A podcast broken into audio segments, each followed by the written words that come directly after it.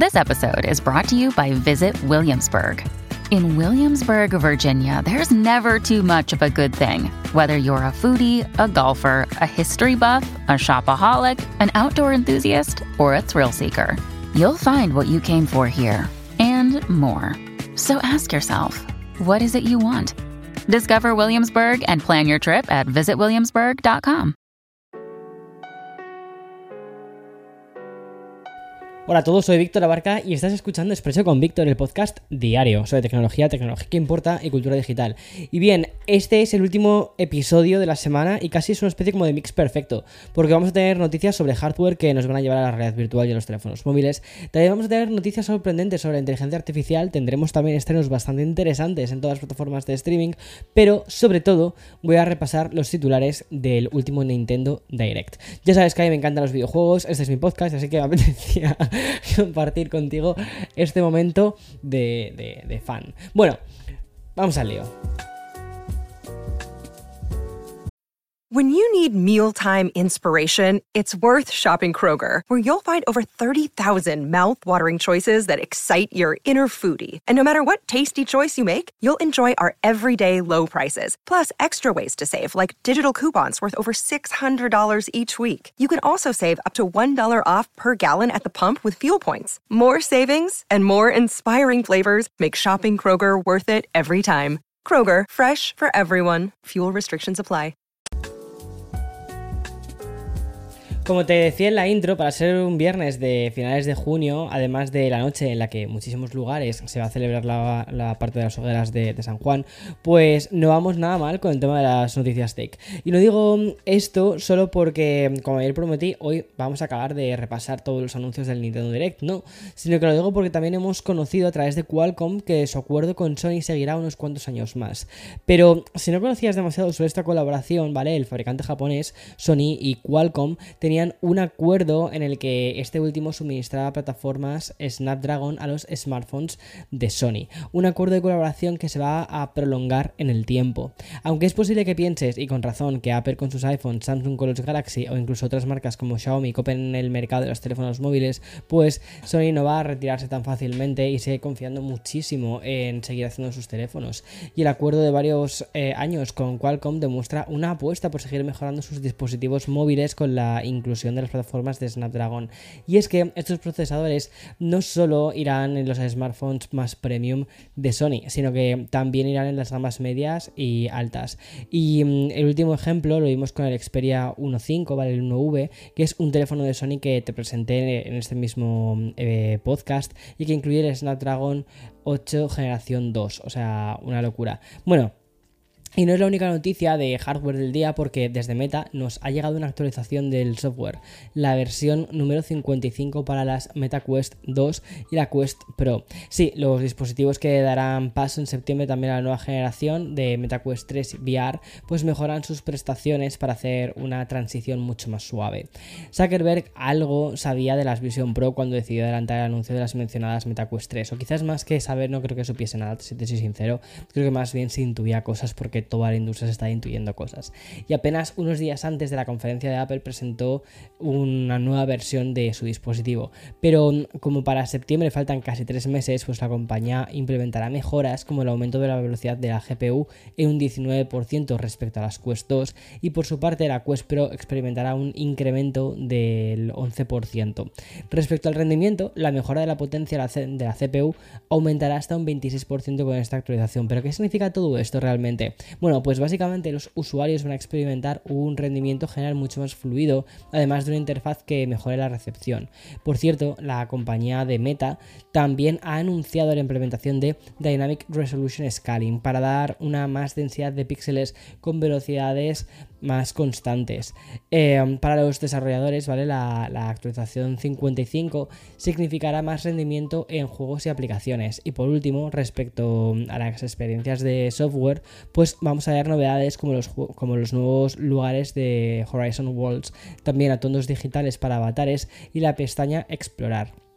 Otras mejoras cosméticas nos llevan a la forma en la que se em, em, encapsulará también el contenido multimedia de Instagram y Facebook y el añadido de una aplicación de Messenger independiente eh, de realidad virtual. Me parece muy interesante, ¿vale? Porque creo que, a ver, Meta ha hecho muchísimos esfuerzos por crear toda esta especie de ecosistema, incluso de hecho pasó del branding de Facebook a Meta, em, básicamente porque confía muchísimo también en su realidad virtual. Sin embargo, la propuesta de Apple es algo diferente, más que realidad virtual es, es una realidad mixta. Pero me parece interesante porque creo que, a ver, son ahora mismo no son competidores en absoluto, porque de hecho, simplemente por rango de precios están como completamente en otro lado. Lo que pasa es que me parece muy interesante. O sea, creo que a Apple, sinceramente, le viene muy bien que Meta saque sus propios dispositivos por una sencilla razón. Y es porque sirven para educar, ¿vale? al, al a una población más general sobre el uso de ese tipo de tecnologías que te pones delante de tus ojos. No sé, me parece interesante. Es un poco como el tema de los teléfonos móviles al principio, antes de salir el iPhone, ¿no? El iPhone no fue el primer teléfono ni fue el primer smartphone, en absoluto. Ya existían unos cuantos, existían unos cuantos precedentes. La gente ya estaba empezando a acostumbrarse a tener una pantalla, a tener un teléfono con el que mandar mensajes. Lo que hizo Apple fue básicamente llegar, a actualizar un producto, mejorarlo y dar una serie de funcionalidades más premium. Pero mientras tanto hubo una, transición, ¿vale? Hacia toda esta, eh, hasta estas interfaces multitouch. Y creo que algo similar sucede, ¿vale? Con Meta y Facebook. o sea, con, perdón, con Meta y Apple. Creo que le viene muy bien a Apple que Meta tenga estas gafas. Bueno, y la noticia del día sobre inteligencia artificial nos lleva directamente a YouTube y a su nueva herramienta de doblaje impulsado por la tecnología que domina el 2023. Bueno, resulta que la plataforma de vídeos propiedad de Google ha anunciado una nueva herramienta llamada Aloud y que va a revolucionar el trabajo de muchísimos creadores de contenido. A mí personalmente me parece que es increíble lo que van a sacar y que es algo, es una funcionalidad que estaba esperando desde hace muchísimo tiempo. Y es que Aloud va a permitir agregar doblajes en varios idiomas. Esta nueva herramienta va a ser capaz de transcribir los vídeos dando la opción de editar el resultado para corregir posibles errores. Y después lo que va a hacer Aloud es traducir y producir un doblaje que va a estar disponible en inglés, español y portugués. Es decir, vas a poder pasar los vídeos, por ejemplo, de inglés a español o de español a inglés y también a portugués, pero que además espero que muy pronto permita otros idiomas como el japonés y el chino. Y mm, es que hace un tiempo, de hecho, estuve pensando en, pasar los vídeos del canal principal de YouTube, también hacerlos en, inglés y en japonés. Y mm, me vas a decir, ¿qué estás diciendo, Víctor? Bueno, son cosas que te cuento así muchas veces de movidas que, que empiezo a experimentar y demás, o sea, que empiezo a pensar y también empecé a pedir un montón de cosas para diferentes traductores y demás. Y es, es, un proceso bastante complicado, la verdad. Y pensé, porque esto no se puede hacer con inteligencia artificial, sería muchísimo más fácil que encontrar una, inteligencia artificial que básicamente aprendiese cómo es mi voz, cómo es mi registro, y que de ese modo simplemente, pues con texto, pudiesen boom, soltar todo. Y me pareció que iba a ser algo que no iba a tardar demasiado en aparecer. Y fíjate, ya está. Bueno, pues em, te cuento un poquito, ¿vale? Porque según explican desde YouTube, esta herramienta de inteligencia artificial de doblaje está siendo probada por un buen puñado de creadores en la actualidad. Una mm, prueba a gran escala antes de una implementación global que cambiará la creación de los vídeos sin duda y sobre todo la, la distribución de tus vídeos. Y es que la posibilidad de doblar nuestros vídeos a diferentes idiomas nos va a permitir llegar a una audiencia universal. Y el punto diferencial llegará cuando YouTube consiga que las pistas de audio traducidas suenen con nuestra propia voz, incluyendo la sincronización de labios. Y créeme que esto yo creo que va a llegar antes de lo que, de lo que creemos. Otra cosa que van a lanzar mucho más pronto, eh, también me parece que está muy bien, son los test AB de las imágenes. Por ejemplo, ahora mismo cuando subes un thumbnail de, un vídeo, nunca sabes realmente si te va a funcionar bien o no. Estás durante, esto podría hacer un episodio sobre esto, pero estás durante las primeras horas, al menos yo estoy analizando cómo van lo, cómo va el CTR, cómo van los clics, si a la gente le está gustando y sobre todo si, están, si está siendo lo suficientemente interesante la portada como para que la gente clique encima de ella y vea el vídeo. Y una cosa que, siempre he pensado es por qué nos, sea, sería muchísimo más fácil hacer un test AB. Es decir, el mismo vídeo, el mismo contenido, pero con dos portadas diferentes, con dos títulos diferentes o con una pequeña modificación, ¿no? Con eh, un vídeo un poquito más, o sea, con un título un poquito más catchy, más, más clickbaity, sin ser clickbait, y otro título un poquito más limpio, más, más en mi línea, ¿no? Más vainilla, como yo digo que es mi línea. Mi línea es muy, muy, muy, muy vainilla. Pero sí que muchas veces pienso, o sea, Si yo quisiera hacer vídeos clickbaity, sé perfectamente hacerlos. O sea, he estudiado marketing, me he dedicado a, hacer eso durante un montón de tiempo. Pero el tema es eh, que al final decidí ir hacia una línea mucho más vainilla. Pero muchas veces sí que es cierto que dices, me gustaría probar ese título más vainilla y esa portada más, más ah, perdón, ese título más clickbaity y esa portada más clickbaity y ver si de verdad atrae más gente. Entonces, poder tener eso, poder hacer esa prueba y que dependiendo del CTR coloque una u otra, me parece que puede ser una fantasía, una maravilla para los creadores de contenido y sobre todo para optimizar muchísimo mejor nuestros vídeos, para poder hacer test A-B, entenderlo mucho mejor y poder lanzar nuestros vídeos con una... Bueno, pues sabiendo mucho más de los datos sobre eso y teniendo una certeza más grande de los vídeos que van a funcionar. Y ahora sí, lo prometido es deuda y además te he hecho esperar un día para conocer el resto de las novedades que nos trajo el Nintendo Direct. Y el comienzo, eh, o sea, voy a comenzar con, una cosa bastante curiosa, es el anuncio de Konami, aunque no pudimos conocerlo en PlayStation Showcase, eh, la compañía sí que ha puesto ya fecha al lanzamiento de Metal Gear Solid Master Collection Volumen 1. Va a ser el próximo 24 de octubre cuando recibamos una colección que incluya el Metal Gear Solid, el Metal Gear Solid 2 Sons of Liberty, el 3, el Snake Eater, el, luego los Metal Gear originales, creo que estos son de la Mega Drive, creo, ¿eh? y el Metal Gear 2 Solid Snake y así como las versiones también de NES, de Metal Gear y Snake Revenge de 1990. Bueno, pues toda esta colección, ¿vale? También va a incluir eh, contenido adicional, guías, bandas sonoras en formato digital, una novela gráfica y creo que también a continuación de la novela gráfica que lanzaron y los libretos de los guiones. Bueno, pues esta Master Collection volumen 1 del Metal Gear Solid va a tener un lanzamiento multiplataforma y no solo lo vamos a ver en la Nintendo Switch, también lo vamos a ver en PlayStation 5, Xbox Series XS y también Steam. Y como te digo, va a ser el 24 de, octubre. Otros nombres destacados los encontramos en el símbolo de la consola con la que Nintendo rivalizaba en los 90. Y es que Sonic llegará a la consola portátil en otoño de la mano de Sonic Superstars. Se trata de un título en dos dimensiones con diferentes personajes jugables 12 zonas nuevas y un multijugador cooperativo. Y ya por su parte, WarioWare Move It, que este me parece súper guay, o sea, yo soy súper fan de los Warios. Bueno, pues eh, va a aglutinar en un solo título más de 200 minijuegos y su lanzamiento está fijado el día 3 de noviembre y va a permitir usar los Joy-Cons como si fuesen los mandos de la Nintendo Wii. Es un juego muy pensado para jugar en familia, en casa y además me parece que está bastante bien planteado como en noviembre, que ya empiezan a ser como casi fechas navideñas. Entonces, no sé, me parece bastante guay. Bueno, otro icono que fue anunciado en el Nintendo Direct fue Batman, y en este caso en forma de la Batman Arkham Trilogy, que es un pack que va a incluir los siguientes juegos, además de varios DLC. Va, a incluir el primer Arkham, Asylum, que nos va a permitir manejar, eh, o sea, este juego a mí me, encantó, pero va, a permitir que juguemos como si fuésemos Batman contra el Joker en el mítico eh, asilo de la saga. Este, este juego me gustó muchísimo. El segundo título, eh, además creo que salió para, para la Xbox 360 originalmente y luego sacaron una remasterización. Bueno, pues el segundo título, Arkham City, que me flipó, va a expandir la batalla más allá de Arkham e introducirá pues más villanos, algunos tan míticos como por ejemplo el pingüino, Mr. Freeze. Y ya por último, Arkham Knight, aunque trae más villanos y un juego tipo mundo abierto en el que incluso vamos a poder em, utilizar el Batmobile. Me acuerdo que este lo empecé a jugar en la PlayStation 4, no me lo terminé porque me quedé atascado en una cosa con el Batmobile, encontré un bug y me acuerdo que salió como con bastantes errores inicialmente.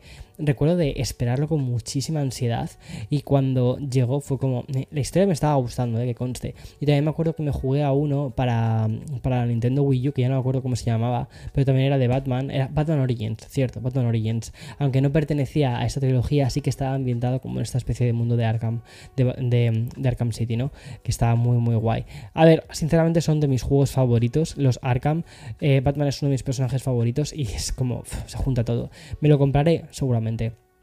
Y ya por último, el Nintendo Direct también sirvió para confirmar que Persona 5 Táctica saldrá en Nintendo Switch el 17 de noviembre, o que también dentro de muy poco, concretamente el 17 de agosto, tendremos en la, consola portátil Vampire Survivors, además de un modo cooperativo que va a permitir eh, jugar con hasta cuatro jugadores. Y además del nuevo eh, Super Mario Wonder que me parece una maravilla. O sea ya he visto el trailer un par de veces para desgranar todas las cosas. Y es un Mario o sea, es un Mario de plataformas 2D en el que puedes jugar con tus amigos con creo que son como hasta cuatro jugadores en la misma pantalla muy del estilo del, del New Super Mario Bros que lo petó muchísimo en su momento en la Wii después lo continuaron en la Wii U y actualmente también a Nintendo Switch sacaron una versión de ese juego continuaciones y demás Y son juegos que realmente son muy simples y aunque por ejemplo ves por ejemplo o sea hay una cosa que me llama muchísimo la atención de Nintendo respecto a su competencia no respecto a Sony y a Microsoft o incluso Steam. Y es que estos van como completamente por otro lado. O sea es una empresa que literalmente o sea mientras que todos están en la lucha de hacer juegos visualmente más más increíbles y que está genial eh o sea juegos increíbles que se vean súper bien mundos súper abiertos con un montón de loots con un montón de cosas con un montón de opciones para jugar en multijugador. Al final Nintendo hace juegos más, muchísimo más simples, eh, visualmente son eh, o quizás no, no, son tan grandes, pero al final son juegos bonitos, que atraen, que tienen personajes carismáticos y que crean mundos tan Mm, con muchísimo amor y con muchísima atención al detalle que al final entras en los juegos de Nintendo. Es una cosa que a mí personalmente me parece fascinante. Yo soy muy fan de Nintendo, tengo que serte sincero. Y antes he dicho, por ejemplo, que Nintendo es como el competidor de... Sinceramente no creo que sea un competidor. Creo que la gente tiene una Xbox o tiene una PlayStation, pero también tiene una Nintendo Switch. ¿Sabes? O sea, es como si te gustan los videojuegos, quizás con Nintendo, o sea, perdón, quizás con Sony y con, y con em, Microsoft, o sea, Xbox versus PlayStation, puedes tener ahí como tu rivalidad porque casi todos los juegos de una están en la otra. Hay muy pocos juegos que sean exclusivos de una, de una sola consola. Pero con Nintendo, que casi todo lo que sacan son exclusivos, al final si te gustan los videojuegos, pasas de una a otra. De hecho, eh, yo creo que, o sea, alguna vez escuchando a Phil Spencer, que es el CEO de, o sea, el, jefe de, Xbox, creo que a él también le gusta mucho Nintendo, o sea, los, los juegos de Nintendo, o sea, son Creo que es, hay una especie como de rivalidad y de competencia sana, pero no rivalidad, sino que hay como un punto de admiración con esta compañía porque se ha inventado sus propias reglas. Y sobre todo creo que hay una cosa que hace muy bien Nintendo, es que también crea jugadores. Por ejemplo, a un niño pequeño no le dejas una Xbox, no le dejas una PlayStation. Lo que le dejas es una Nintendo y le atrae una Nintendo más que una PlayStation. Y esto es un tipo de público que va a empezar a educarse en el mundo de los videojuegos. Y cuando sea más adulto, pues quizás quiere dar el salto a mejores gráficos, historias más adultas, más maduras, como las que puedes encontrar, por ejemplo, en el Gears of War o en el que puedes encontrar, por ejemplo, los Uncharted, en las sagas clásicas de estas otras consolas. Pero creo que es un muy buen punto de entrada y luego la gente a la que nos gustan los videojuegos no eliges uno sobre otro. A ver, yo personalmente a mí me encanta Nintendo y de hecho es la consola que, que utilizo más en mi día a día. Pero bueno, y ya acabamos, ¿vale? Con como manda pues el canon de los expresos con Víctor, repasando los principales estrenos que encontramos esta semana en las plataformas de streaming. Y es que en Netflix seguramente aún no hayas podido acabar la nueva temporada de Black Mirror, pero si lo has hecho, pues me gustaría que, que contaras qué te ha parecido esta nueva temporada y mm, salvo los dos primeros episodios que se juegan a la sátira y a la distopía, el resto me han parecido más bien una temporada de, historias de la cripta, es decir, más terror que otra cosa. Pero más allá de la serie de Charles Brooker, esta semana puedes encontrar también los míticos True Crime de la plataforma, por ejemplo, A la caza del asesino y el documental deportivo de, de Breakpoint, que sigue la temporada del 2022 del tenis. Pero si hay un estreno que está brillando esta semana, es la segunda temporada de la secuela de Sex and the City, que mm, tras una larga espera, bueno, pues And Just Like That regresa con nuevos episodios que han despertado la disparidad de la crítica. Ahora te cuento qué me ha parecido porque me he visto los dos. Y es que esta secuela que sigue sin traer el personaje de Miranda, aunque creo que va a aparecer al final del todo, parece ofrecer episodios brillantes y divertidos con, otros de, que, de los críticos que literalmente dicen que la serie se, se derrumba. No sé tú, pero yo al menos sí que es una serie que a mí me gusta, es un poco como Comfort Food. Sé que hay personajes que personalmente a mí me sobran, que no encuentro ningún tipo de sentido en, esta, en, esta nuevo, en este nuevo relanzamiento y que incluso en algunos momentos hasta me, me, parecen hasta molestos. Pero sí que es cierto que la serie en sí me gusta, me gusta muchísimo el personaje de Carrie y... Así que echas de menos a Miranda, echo mucho de menos a Miranda, porque es un personaje muy bestia, muy burro. Yo soy un poquitín Miranda en mi día a día. Eh, y también un poquito, tengo como esa mezcla de las dos cosas. Y no sé, o sea, es un personaje que he hecho mucho de menos. Pero a mí personalmente me gusta. Es al final una serie que, como te digo, no es como esa especie de comfort food, de comida que ya conoces, de que quizás no es la mejor serie del mundo mundial, pero te sientes a gusto, te sientes cómodo con ella. Y, mm, y ya, por cierto, vaya la sorpresa también de la semana, también nos la ha dado HBO Max. Y es que el site ha lanzado una de las pelis de terror de lo, de lo que llevamos de año. Y eh, es el nuevo remake de Evil Dead, cuyo título es Evil Dead Rise. En Disney Plus siguen apostando por expandir hasta el infinito el universo Marvel, hasta el infinito y más allá. Y tenemos una serie que narra cómo los Skulls se han infiltrado sigilosamente. Esto lo estoy leyendo literalmente. ¿eh? Se han infiltrado sigilosamente en la sociedad humana y así toman el control de puestos clave de la sociedad y para garantizar su victoria final. Uf, bueno, pues bajo esta sinopsis se esconde Invasión Secreta, que es una serie con Samuel L. Jackson y unos títulos de crédito que han sido generados con inteligencia artificial, algo que ha despertado eh, las, críticas. Y esta serie estoy convencido que a él le va a gustar. Bueno, y en Apple TV la segunda temporada de Swagger, que es la serie sobre baloncesto que narra la vida de un personaje inspirado en Kevin Durant, que es una estrella de la NBA. Y ya dejo para el final el gran lanzamiento de Amazon Prime. Amazon Prime lo está petando, ¿eh? Y es que la plataforma del gigante tecnológico ha adelantado al resto de la competencia y pone a disposición de los usuarios una de las eh, películas del año. Y es la cuarta y última entrega de John Wick, que ya está disponible para poder disfrutar del mejor cine de acción de los últimos 20 años. Y es que me encanta. John Wick es que me encanta. No sé cuántas eh, líneas de diálogo tiene esta película, creo que muy poquitas palabras, pero da igual. Lo único que quieres ver es a este tío repartiendo pana simplemente porque en la primera película mataron a su perro. O sea, me parece una fantasía. En fin, y hasta aquí el episodio de, de, hoy viernes 23 de junio del 2023. 23 del 6 del 23. Hmm, interesante. Y ya está. El lunes más y mejor. Chao, chao, chao.